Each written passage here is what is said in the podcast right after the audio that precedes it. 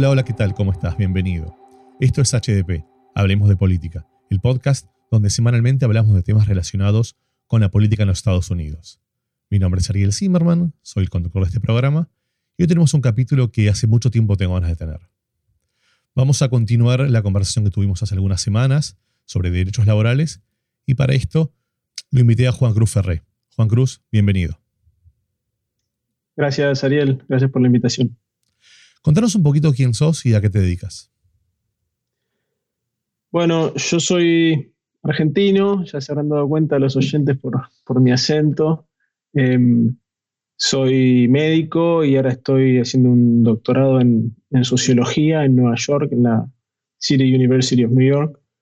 Y, pero bueno, mi principal tarea eh, es, soy editor de la, de la publicación Left Voice, leftvoice.org, que mm, es una publicación online y una revista impresa que sale periódicamente em, y que es parte de una red internacional de publicaciones de diarios en siete idiomas que, que la pueden encontrar como la red La Izquierda Diario en español, eh, que tiene bueno, publicaciones en México, Argentina, eh, Chile, Uruguay, etcétera, etcétera. Eh, así que bueno, yo estoy más a cargo de la, soy parte del comité editorial de Les Voice, que es la publicación en inglés de la red. Sabes que, eh, como, bueno, como todo buen argentino que se precie, me gusta mucho hacer asados y obviamente comerlos. Y tengo acá un grupo de, un grupo de amigos, algunos argentinos, tenemos este, algunos otros, alguno venezolano, algún peruano, algunos este, de Ecuador. Y obviamente en esta época de coronavirus es más complicado hacer asados, por lo cual nos dedicamos más a este, compartir cosas este, por WhatsApp y charlar por WhatsApp. Tuvimos una, conversación, tenemos una conversación frecuente, casi siempre está, que tiene que ver con, digamos, todos, todos los que trabajamos ahí, de alguna u otra manera trabajamos en, en negocios, entonces, bueno, tenemos siempre conversaciones que tienen que ver con armar compañías, este negocio, este otro. Y muchas veces surge, dentro de esta, de esta conversación, surge la idea de eh, lo fácil y lo ventajoso que es armar una compañía en Estados Unidos comparado con lo que es Latinoamérica. En Latinoamérica surge siempre el tema de, bueno, cuando armas una compañía se te complica porque este, tenés que pagarle mucho a los empleados y es difícil porque muchas veces, este, bueno, pero ¿qué sucede si te va mal? Tienes que planificar dentro de la, dentro de la compañía el tema de, las altas tasas impositivas. Dentro, eh, dentro de la compañía tenés que planificar el tema de eventualmente si te llega mal, cómo haces con el tema de los despidos, porque existen esos, esas leyes laborales que teóricamente son muy, muy agresivas. Por otro lado, en Estados Unidos es mucho más simple. Sin embargo, nosotros somos todos latinoamericanos, por lo cual pensamos en nuestro foco en Latinoamérica, pero cuando yo pienso en Europa, en Europa es mucho más parecido a Latinoamérica. Es mucho más parecido en donde cuando una compañía se, crea y una, una compañía tiene malas decisiones económicas o el proyecto no funciona o lo que sea, tiene que hacerse responsable usualmente de eh, de, la vida y del trabajo de estos, de estos empleados que al final son parte de las fuerzas laborales, son parte de los que han empujado esta compañía. Entonces, ayer estamos charlando con estas personas y me cuenta uno, uno de mis amigos, me cuenta Jonás, que le llega un meme que es súper, súper interesante. Es un meme un poquito viejo porque es 2018. Es de la campaña, creo que fue de la campaña de Sanders, de mm, la campaña del Congreso 2018, donde básicamente muestra a un Jeff Bezos este, para quienes no lo conocen, Jeff es el CEO de Amazon. Eh, y cuentan que en 40 días Jeff Bezos generó el mismo dinero que lo que se invierte anualmente para curar a pacientes de cáncer en, este, todo este país. Entonces, la pregunta que me hace Jonás y que me parece muy atenuada es, ¿para qué sirve? ¿Por, qué se generan estos memes? ¿Estos memes están, están pensados para generar odio contra empresarios exitosos? Me gustaría empezar preguntándote un poquito de eso. ¿Vos crees que ¿Hay una campaña muy fuerte en Estados Unidos contra los empresarios?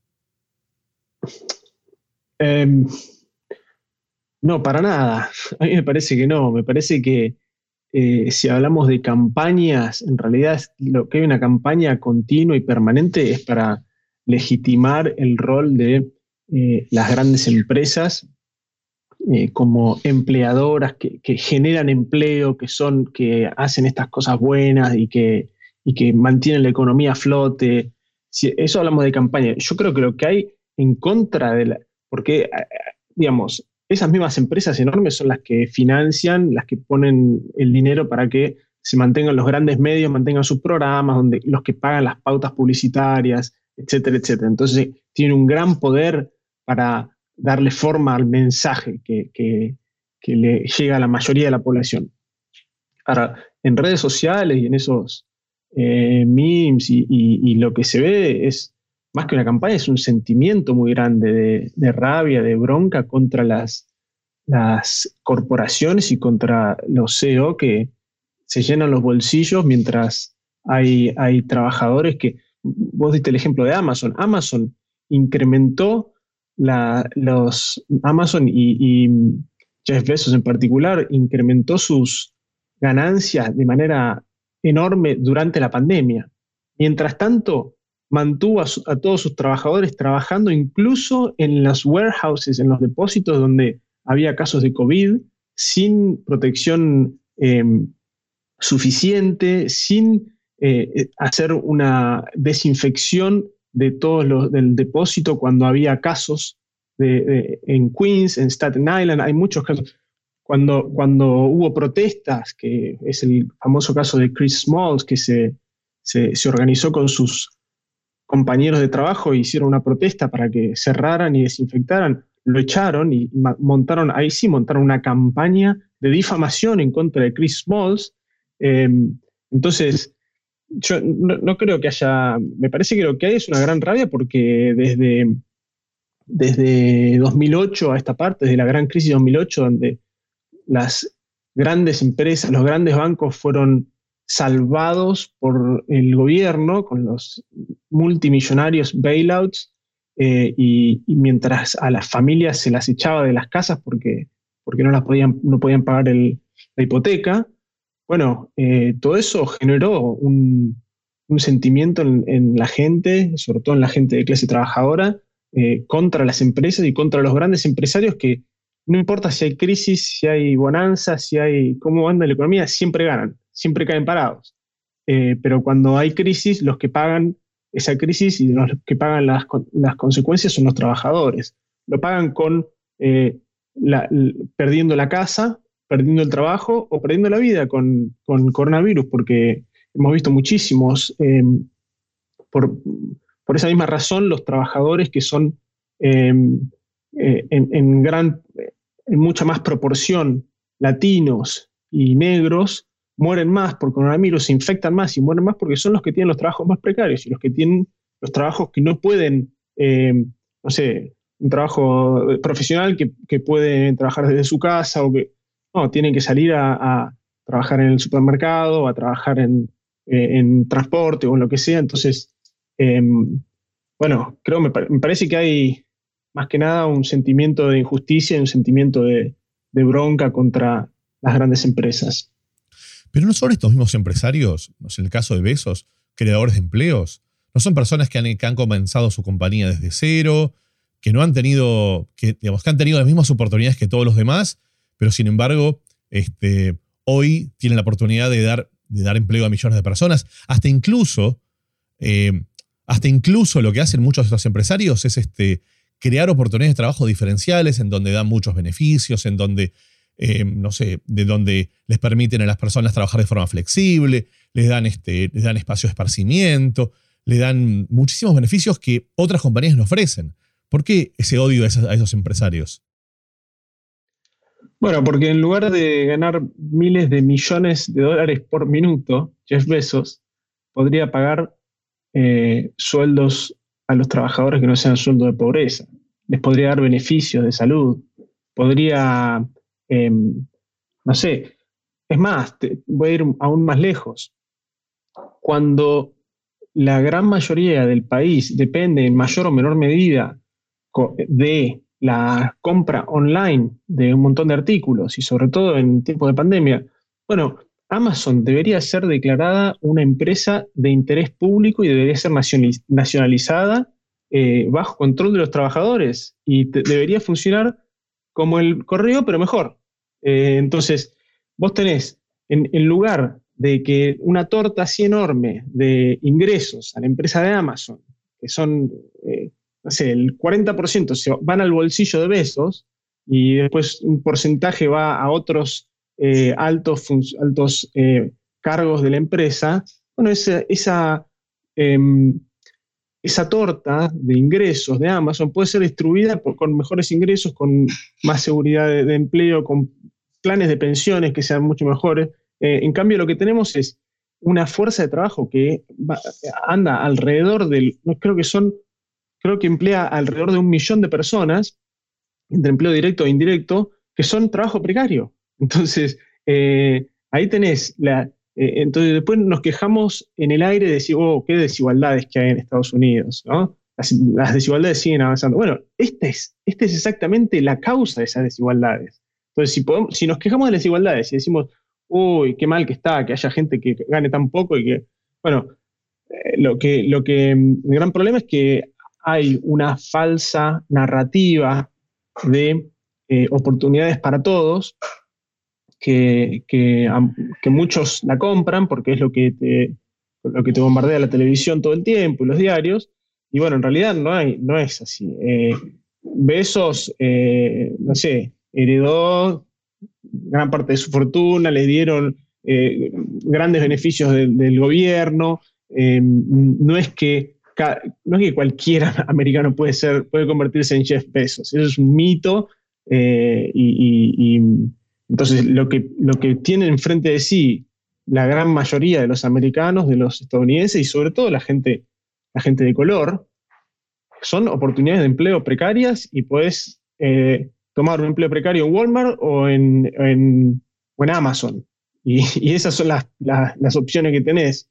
Eh, entonces, bueno, digo, mucho es de, retórica y mucho es lo que se ve en, lo que se dice del sueño americano, de la tierra de las oportunidades y qué sé yo, pero esto no lo digo yo, hay un montón de estudios que muestran que la movilidad social no existe en Estados Unidos. Existe, pero es exactamente igual que, eh, en cualquier país de Europa, que, no, es nada, no hay nada de particular de Estados Unidos y es, eh, si lees a Thomas Piketty o si, si, lees a cualquiera de esos sociólogos que han analizado, bueno, el determinante más importante que define si vos vas a tener una vida con, un ingreso económico alto o no, es cuánta plata tuvieron tus padres. Pero, a, ver, ayúdame a entender algo, porque no... O sea, yo tengo muchos amigos que trabajan en Amazon, a los cuales les va muy bien, los tratan muy bien, este, se, dedican a desarrollar software, trabajan en los proyectos de Alexa, los proyectos más interesantes, y están muy felices, o sea, y son latinos. Y los latinos teóricamente somos minoría y históricamente nosotros, digamos, ¿a qué te referís con esa desigualdad que mencionas?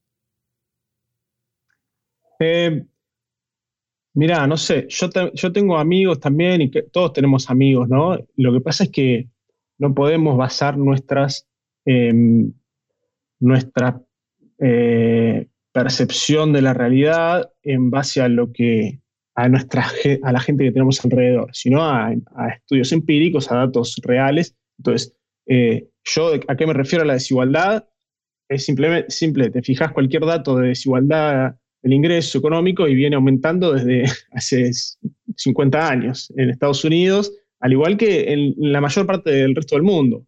Eh, hubo una reversión parcial en Latinoamérica entre el 2000 y 2013 más o menos, 2003 y 2013, 2014, que fue una excepción, eh, que si quieres podemos discutir cuáles fueron las razones, pero, pero las desigualdades vienen aumentando de manera eh, inequívoca. Entonces, em, no sé, yo, conozco muchísima gente que me cuenta de, las condiciones terribles y hay miles de artículos de las condiciones horribles de los trabajadores en Amazon. Ahora, claro, hay trabajadores y trabajadores, hay trabajadores calificados con mayores ingresos, con, que, son la minoría de los trabajadores de Amazon, no digo que no existan, em, pero, pero también están los trabajadores de las distribuidores, los trabajadores de las, de las de los centros de logística, que son los más explotados, los que menos se les, se les da beneficios y los que los que están en, digamos, en trabajador de base, digamos. Entonces, los que ganan menos. Entonces, a eso me refiero.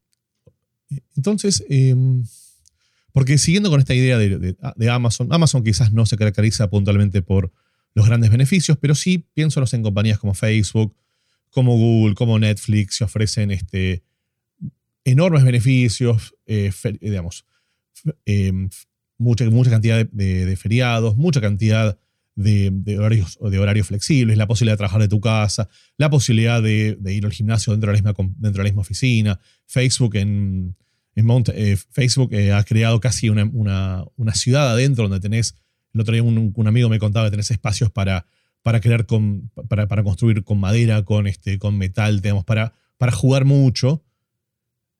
¿Todos esos para vos son derechos laborales que ofrecen estas compañías? ¿O son beneficios para sus empleados? Em, no, derechos no. Derechos sería si estuviera sancionado por la ley, pero eso no, están sancionados por la ley. Son eh, beneficios que eh, ofrecen las compañías que tienen un, gran margen de ganancia, como Facebook, que tiene un monopolio de un determinado sector social y, de edad de las redes sociales. Entonces, como tienen ganancias monopólicas, una ganancia enorme, pueden eh, gastar más dinero en, la fuerza de trabajo para, para mantenerse cierta lealtad, para mantener eh, trabajadores durante largo tiempo, porque eso eh, les, les, rinde a largo plazo. Entonces, eso Facebook, el modelo de Google también. Ah, por otro lado, Amazon no, ni siquiera hace eso, ¿no? que es, bastante loco, pero ni siquiera con la, pero bueno, esos son modelos empresariales distintos. Ahora, em, no, esos son beneficios para, atraer gente capacitada y para mantener su fuerza de trabajo. Ojalá todos los trabajadores tuvieran por ley esos de Estados Unidos. el marco legal eh, laboral en Estados Unidos es mínimo y, y, la verdad en comparación Em, recién estabas hablando de, Europa y, América Latina. Em, en comparación con, América, con, Europa es, es, muy magro, es esquelético. Em, bueno, hay otras, por otras razones es diferente de, América Latina, así que podemos hablar un poco de eso, pero, pero no, yo no lo consideraría como derechos. Y hablando un poquito, justamente recién mencionabas Europa. Hay algunos países, este, como Francia, como creo que Francia puntualmente, que se ha decretado, creo que si no me equivoco también en, Finlandia está pasando algo parecido, se determinó eh, acortar la cantidad de horas de, horas de trabajo semanales. Tradicionalmente en nuestros países las horas semanales son 40, a veces mucho más, pero por ejemplo en Francia son 35 y se está discutiendo, si no recuerdo mal, en Finlandia bajarlo a 32 me llama la atención porque supuestamente son estados que son estados capitalistas que buscan que sus compañías sean cada vez más eficientes. ¿Cómo es posible que logren bajar la, carga de trabajo, lograr los mismos estándares de eficiencia? ¿Y por qué no se logra hacer eso en Estados Unidos cuando justamente acá es al revés, se trabaja cada vez más? Em, no, es interesante, es una buena pregunta. Yo no sé si te puedo responder eh, precisamente por qué, pero pero por lo menos tengo una hipótesis y, no sé si em, algunos comparten por lo menos esta hipótesis.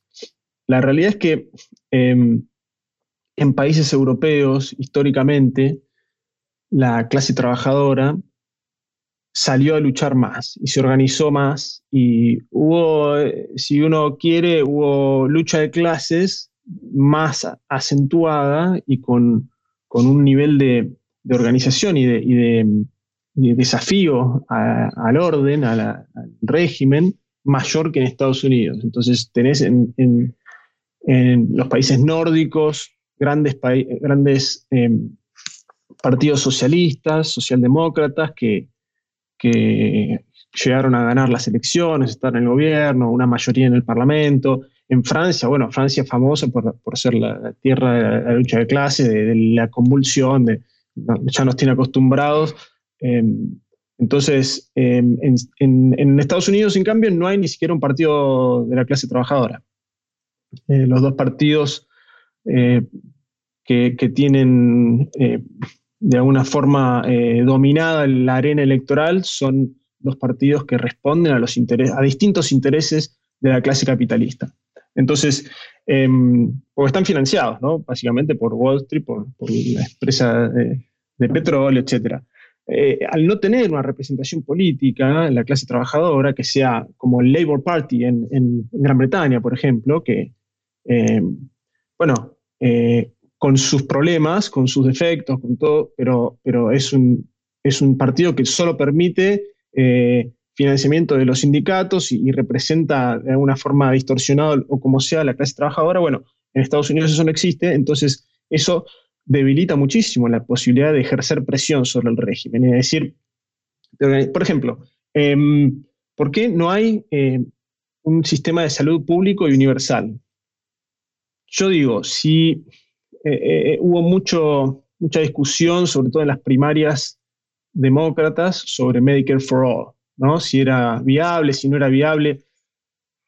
Hay abrumadora evidencia de que la mayoría de, los, de los, eh, las personas que viven en Estados Unidos quieren algún sistema de, salud eh, eh, otorgado por el Estado, servicio del Estado, y, o sea, del Estado del gobierno, digo, universal y gratuito. Entonces, pero eso no ahora, históricamente, a lo largo de todo el siglo XX. Entonces, si hay una gran mayor, una abrumadora mayoría que lo quiere, imagínate si, los, si hubiera un partido trabajador, un partido obrero, que eh, en conexión con los sindicatos dice, bueno, a partir de eh, el mes que viene vamos a movilizarnos, vamos a ir a huelgas toda la, toda la semana, un día de huelga para reclamar eh, hasta que no aprueben una ley de salud universal. Bueno, eso es lo que podría ser un partido que representa a la clase trabajadora, que representa los intereses de la clase trabajadora.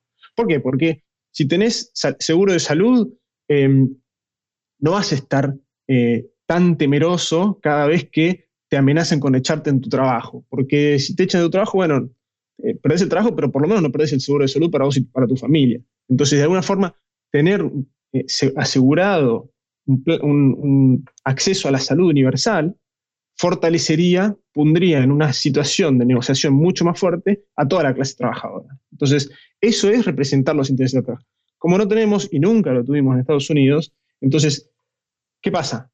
con el, con el correr de los años, la acumulación de décadas de eso, llega un momento que las empresas se especializan. En, el, modelo nórdico es especializarse en fabricar artículos con alto valor agregado, entonces eso significa que tienen un margen de ganancia un poco mayor y se especializan mucho, entonces tienen mano de obra muy calificada, calificada generalmente, entonces no importa tanto que tengan que pagar por esos servicios, que tengan más feriados, que, tengan, que trabajen menos horas, etc. Aún así, con todo eso, las empresas siguen siendo competitivas a nivel internacional, en el mercado global.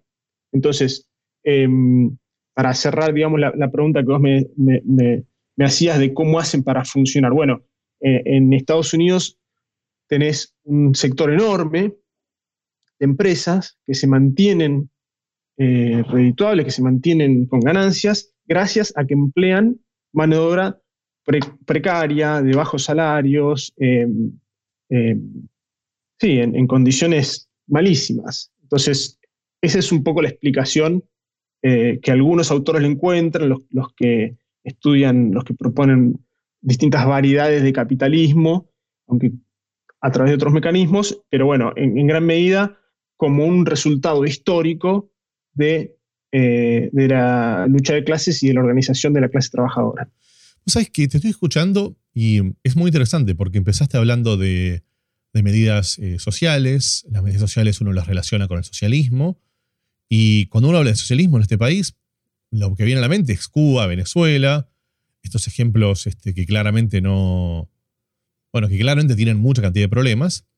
Y es más, se dice que este, muchos analistas dicen que la razón por la cual eh, Bernie Sanders tuvo que bajarse de la campaña, o incluso muchas de las propuestas que plantea eh, Alessandro Casio Cortés, que planteó en su campaña original hace dos años y que las volvió a plantear ahora, muchas de, estas, de estos estándares, uno los, digamos, la prensa los relaciona con Cuba y Venezuela, pero yo te escucho a vos y los veo mucho más asociados a Finlandia, Alemania, Francia.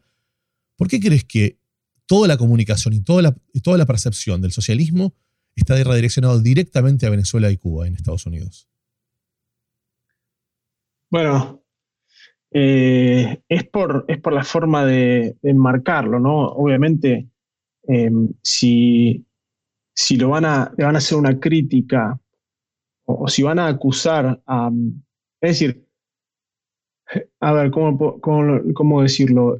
Em, la crítica es deshonesta, porque asociar a Bernie Sanders con Venezuela es deshonesto, porque no es, eh, por un lado, Venezuela no es socialista, eh, es un país capitalista, em, y, por otro lado, Bernie Sanders propone, claro, algo mucho más cercano a, los países nórdicos.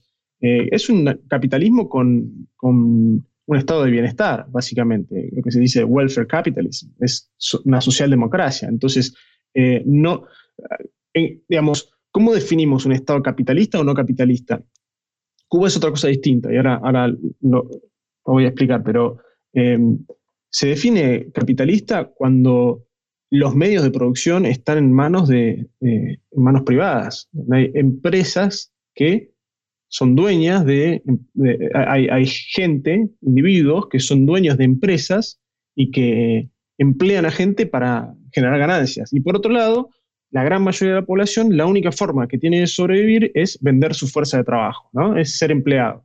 Entonces, eh, en términos de economía marxista, le extraen la, plusvalía. Ahora, em, eso existe en Venezuela, en, los países nórdicos, en Estados Unidos, es, similar, con variaciones, pero es similar. Em, un Estado no capitalista, yo no le diría socialismo, pero un Estado no capitalista es Cuba, por ejemplo, donde no hay grandes empresas, donde el empleo está asegurado por el Estado, eh, y así como no se necesita, eh, es decir, el, mercado no regula, el mercado de, de la compra y venta no regula ni tu trabajo, porque eso no regula eh, el Estado, el gobierno, ni regula la educación, porque vos recibís educación gratuita, ni regula la salud, porque vos recibís salud de calidad y gratuita, eh, y en gran medida, bueno, la vivienda tampoco, entonces hay muchas cosas que están eh, fuera del alcance del mercado. Entonces no importa si vos naciste en una familia con plata o no, o no importa si, si tuviste suerte y, bueno, tenés una cierta base asegurada. Em, socialismo para mí, eh, y esto, bueno, eh, la gran mayoría de los, eh, académicos marxistas y activistas socialistas te lo, van a, decir, socialismo es una etapa más avanzada, donde ni siquiera existe el Estado. En Cuba todavía el Estado cumple un rol muy importante y, en gran medida también un, rol represivo, de reprimir el disenso, reprimir los que, los que no están de acuerdo con el gobierno, eh, ya sea por derecha o por izquierda. Eh, entonces, eh, socialismo o comunismo ya es un estado más allá donde la, distribución de, las, de los bienes y las tareas se hace de una manera mucho más armónica y no se necesita una especie de leviatán que esté golpeando o disciplinando a la gente. Pero bueno, en definitiva, el, rol que cumple esa crítica es deslegitimar a Bernie Sanders, hacerlo aparecer como un loco eh, que, y, asustar a su base política o a los que están dudando, asustarlos con el, con el fantasma de Venezuela. Mira, te va a pasar Venezuela. Que quede claro que eso no es socialismo. No, vos sabés que cuando te estoy escuchando, estoy pensando en los comentarios de vuelta de, de mucha gente, que, de muchos amigos o mucha gente que escucho, que plantea bueno, a ver, si vos tenés un Estado fuerte y un Estado que redistribuye y un Estado que ayuda, bueno, también se genera mucha gente que va a vivir de ese Estado. Mucha gente que va a elegir no salir a trabajar, mucha gente que va a elegir, bueno, a ver, si yo tengo la salud, tengo la educación, lo tengo todo incluido, bueno, ¿qué, necesidad tengo de ir y matarme a trabajar 8 o 10 horas por día? Al final, este, puedo vivir de lo que el Estado me da. ¿No esté en contra de los desarrollos de las, de las, economías? ¿No, no, no juega en contra de que un país pueda este, ¿Puede generar progreso? Sí, es una buena pregunta esa. E, e, eso yo lo,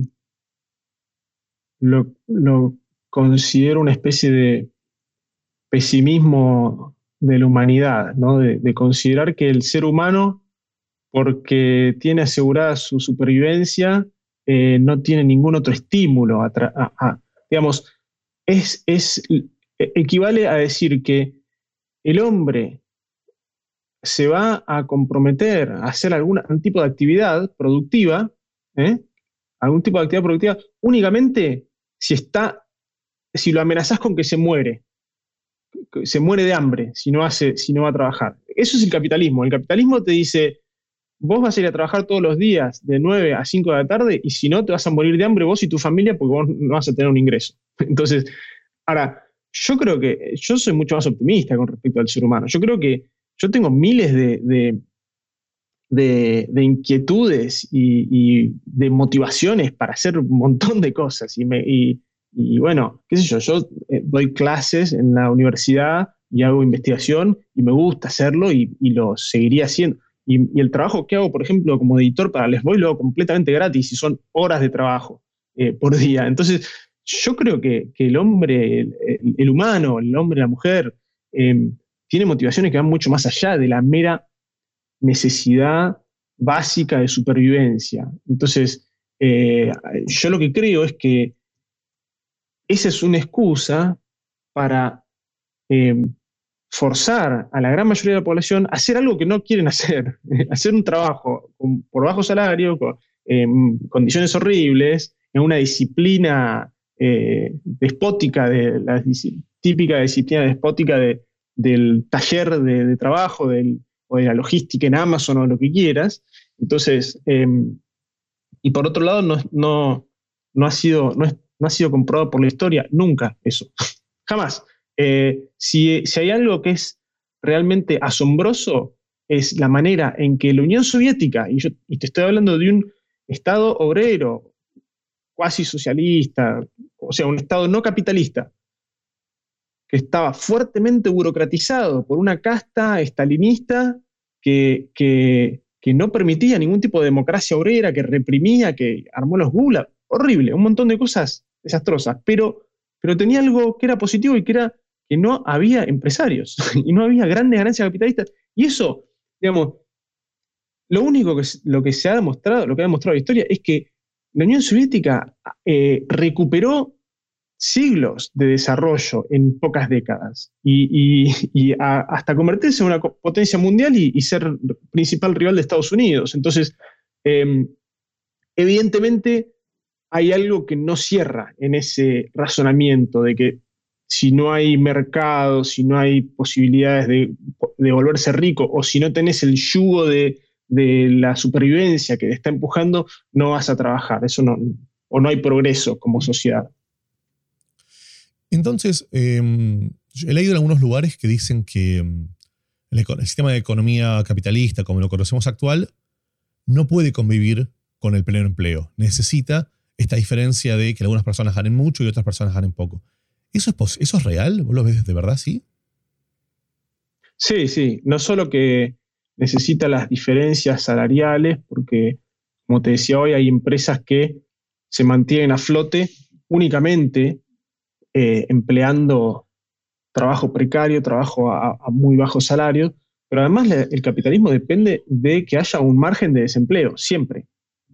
Entonces, ya sea, digamos, eh, eh, Estados Unidos desde hace un año, unos dos, tres años que viene, tiene un desempleo muy pequeño, pero eso tenemos que tener en cuenta que ese no es el desempleo real. Eso es desempleo manipulado porque no cuenta un montón de gente que ya dejó de buscar empleo. Entonces, siempre en todo sistema capitalista va a haber un margen. ¿Por qué necesita un porcentaje, ya sea un 5% de la población económicamente activa o lo que sea, de desempleo? Porque si no, los trabajadores eh, de cualquier, de Amazon, de cualquier eh, empresa van a salir a pelear porque saben que si no, si los echan, consiguen trabajo en otro lado.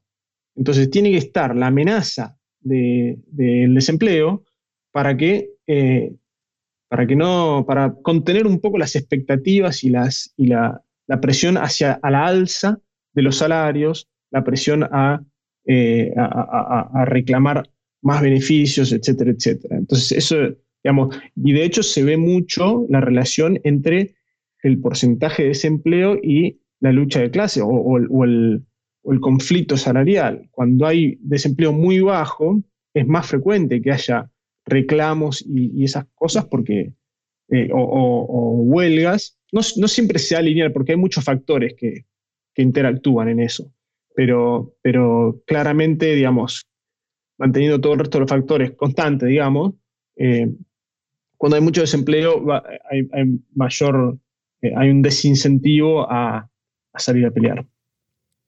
Hace un rato me, comentabas un poquito este mito de, que mm, si no hay incentivos la gente no sale a trabajar. Y muchas veces este, la manera en la cual la, sociedad o mucha gente se, refleja, perdón, se refiere a esta, gente que elige, que de vuelta teóricamente elige no trabajar, se lo define como holgazanes, vagos, planeros.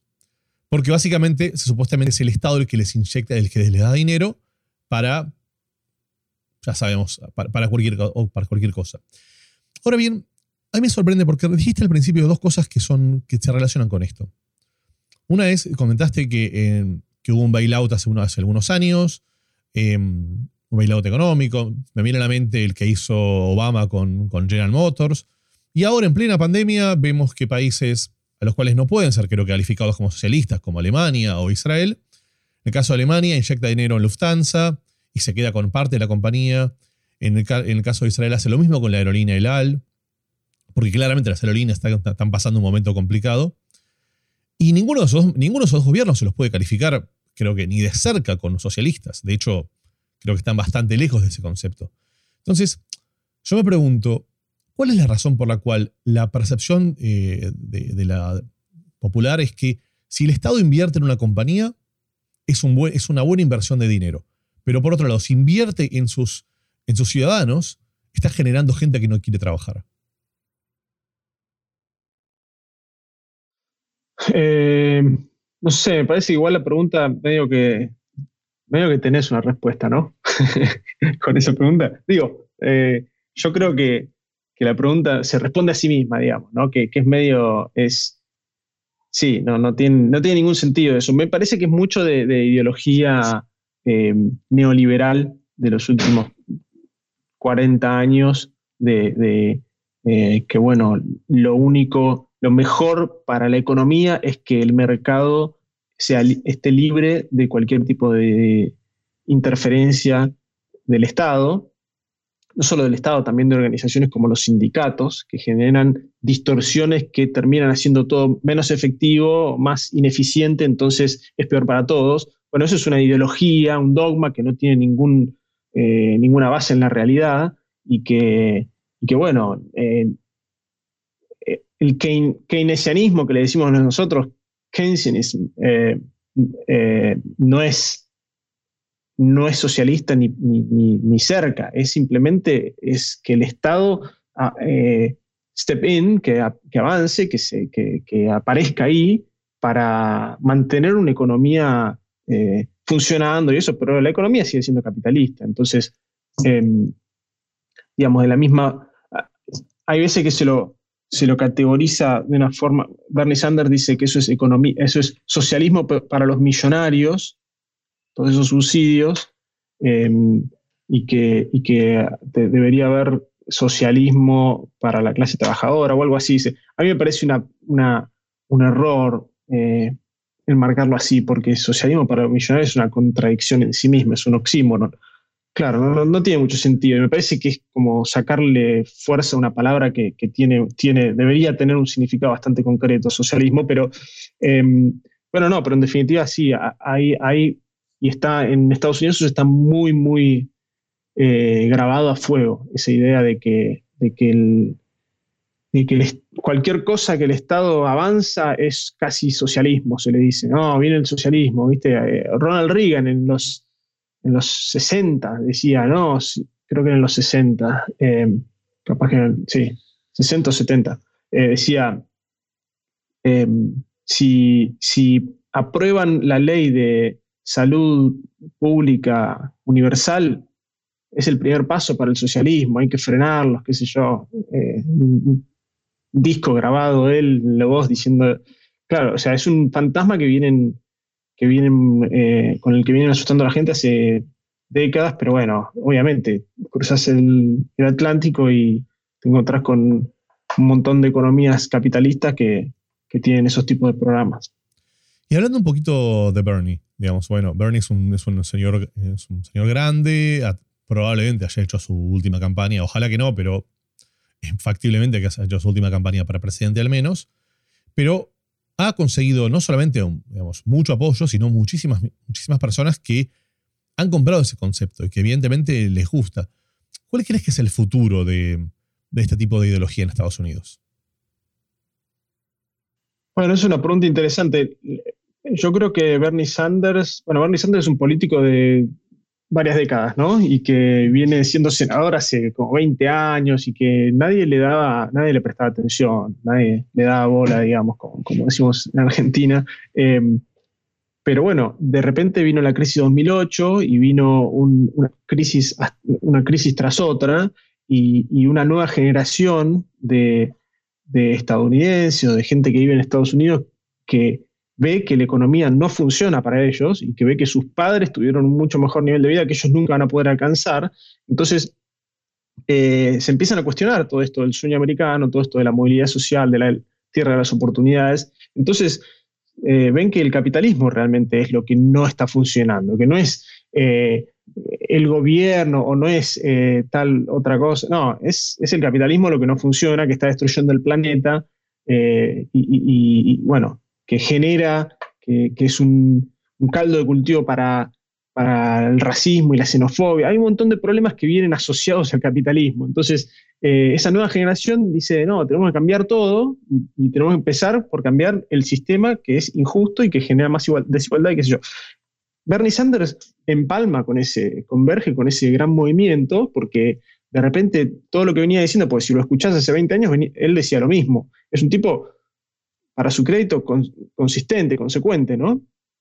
Entonces, eh, él empalma con ese movimiento y, levanta muchísima popularidad justamente porque, porque es un momento histórico distinto, un momento histórico donde la gran mayoría de los menores de 25 años eh, consideran que el socialismo es mejor que el capitalismo, es algo único para la historia, para, para Estados Unidos, o por lo menos no se ve desde hace, muchas décadas.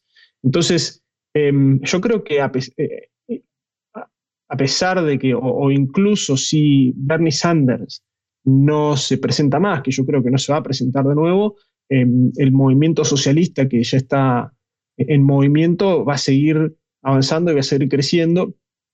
Hay una organización, eh, la, DSA, Democratic Socialists of America, que, creció en, en, membresía muchísimo, ahora tienen cerca de 70.000 miembros. Y, bueno, eso también es algo histórico. Hace, desde el SDS, desde Student for Democratic Society, que no, en los 70, que no había tanta militancia socialista.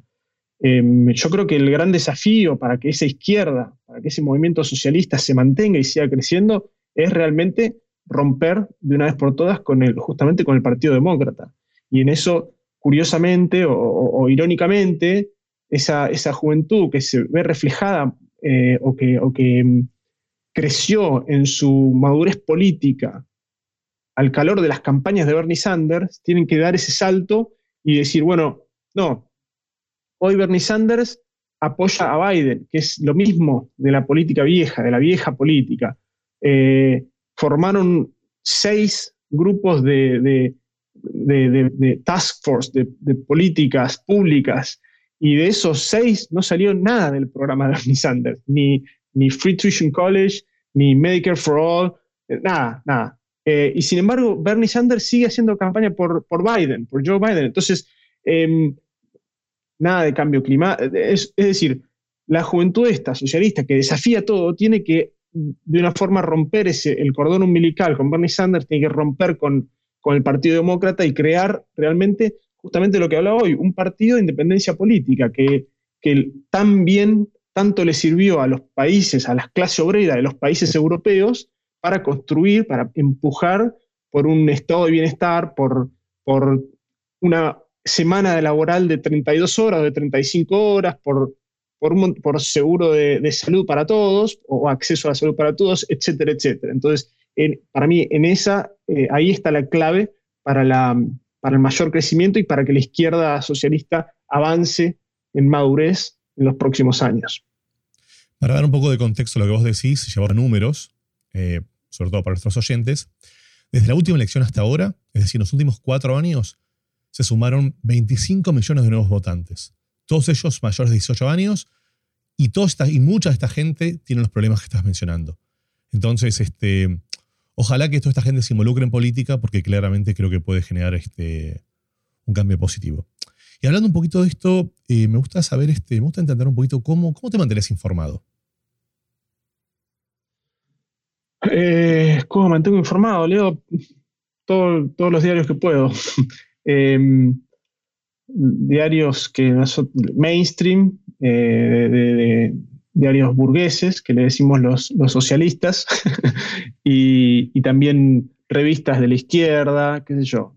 Eh, me informo mucho a través del Les Voice mismo, de nuestra propia publicación, porque hay muchas cosas que yo no escribo, pero las leo y, me, y son informativas y son buenas, pero también otras revistas de la izquierda como, como Jacobin, como eh, The Atlantic, eh, Indies Times, eh, y bueno, los medios grandes, ¿no? Pues New York Times, Washington Post, The Wall Street Journal, todo eso. ¿Hay algo que nos quieras contar que no te haya preguntado? Em, no, no, la verdad que cubrimos un, un rango amplio. Estuvo buena, entretenida entrevista. Bueno, me alegro mucho. Yo también la sentí, la sentí muy bien y bueno, aprovecho para, agradecerte por tu tiempo y porque hayas dedicado este. que nos hayas dado una oportunidad de poder escuchar un poco tu voz. No, está bien. Gracias por la invitación y cuando quieran, estoy a su disposición. Y bueno, si llegaste hasta aquí, es muy probable que te guste lo que estamos haciendo. Para nosotros es muy importante que te puedas suscribir a nuestros canales y que lo puedas recomendar con tus amigos. Es la única forma en la cual semana a semana vamos a poder ir creciendo y continuar trayendo invitados de calidad. A su vez, no te olvides dejar cualquier comentario en nuestro canal de YouTube o de la aplicación que estés usando. Muchas gracias y nos vemos la semana que viene. Adiós.